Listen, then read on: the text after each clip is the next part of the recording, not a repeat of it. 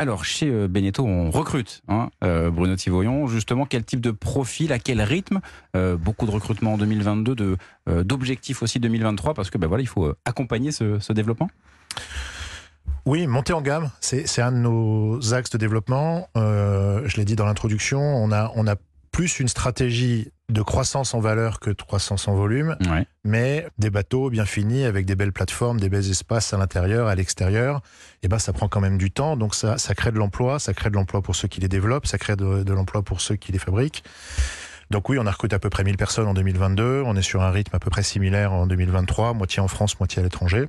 On est sur certains segments avec une vraie dynamique de croissance du marché en volume là aussi également, les mm. catamarans également, euh, même si euh, Samboat euh, en loue quelques-uns directement. À la fin, il faut, il en faut quand même un peu plus sur dans les bases de navigation pour pouvoir les opérer.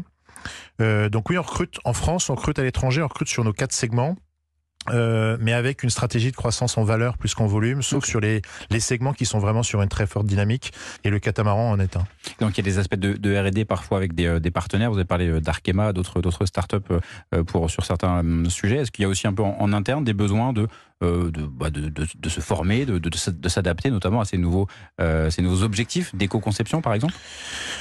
Oui, il y a des, il y a des recrutements sur, sur les matériaux, il y a des recrutements sur le système parce que penser le bateau de demain plus éco-responsable, euh, ça veut pas dire faire le même en un peu, de, en un peu moins consommateur. Ça veut dire le repenser.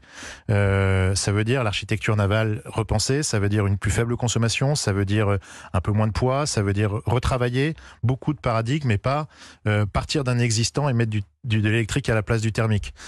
Tesla a pas inventé le Tesla en disant je prends une General Motors et je mets des batteries dedans. Tesla a inventé une Tesla. General Motors a fait ça. Volkswagen a fait ça. avec d'autres euh, méthodes de production. voilà. Donc mm. du coup, euh, ça, ça nécessite des compétences système qui ont une vue d'ensemble de l'ensemble de l'écosystème, architecture navale également, euh, euh, et puis euh, composite, et puis carbone, et puis penser poids, mais, mais avec une vision d'ensemble de l'écosystème dans lequel on est. Et puis bien sûr, dans chacun des ateliers, hein, on est en train d'agrandir le site de Cholet pour fabriquer des monocoques sur place. Bah, ça nécessite des électriciens, des mécaniciens, des pros du composite, des, de l'ébénisterie, enfin tout, ce qui fait le, le charme de ce qu'est le nautisme, qui est en fait, on dit une industrie, mais en fait c'est un artisanat industriel, un artisanat à grande échelle où il faut euh, répéter euh, des corps de métier et synchroniser des corps de métier qui sont plus proches de la construction de l'habitat euh, que de l'industrie automobile en réalité. Ouais, très concret, on le voit sur ces, cette diversité de besoins et de métiers. Vous restez évidemment avec nous, Bruno Thivoyon, directeur général du groupe Beneteau.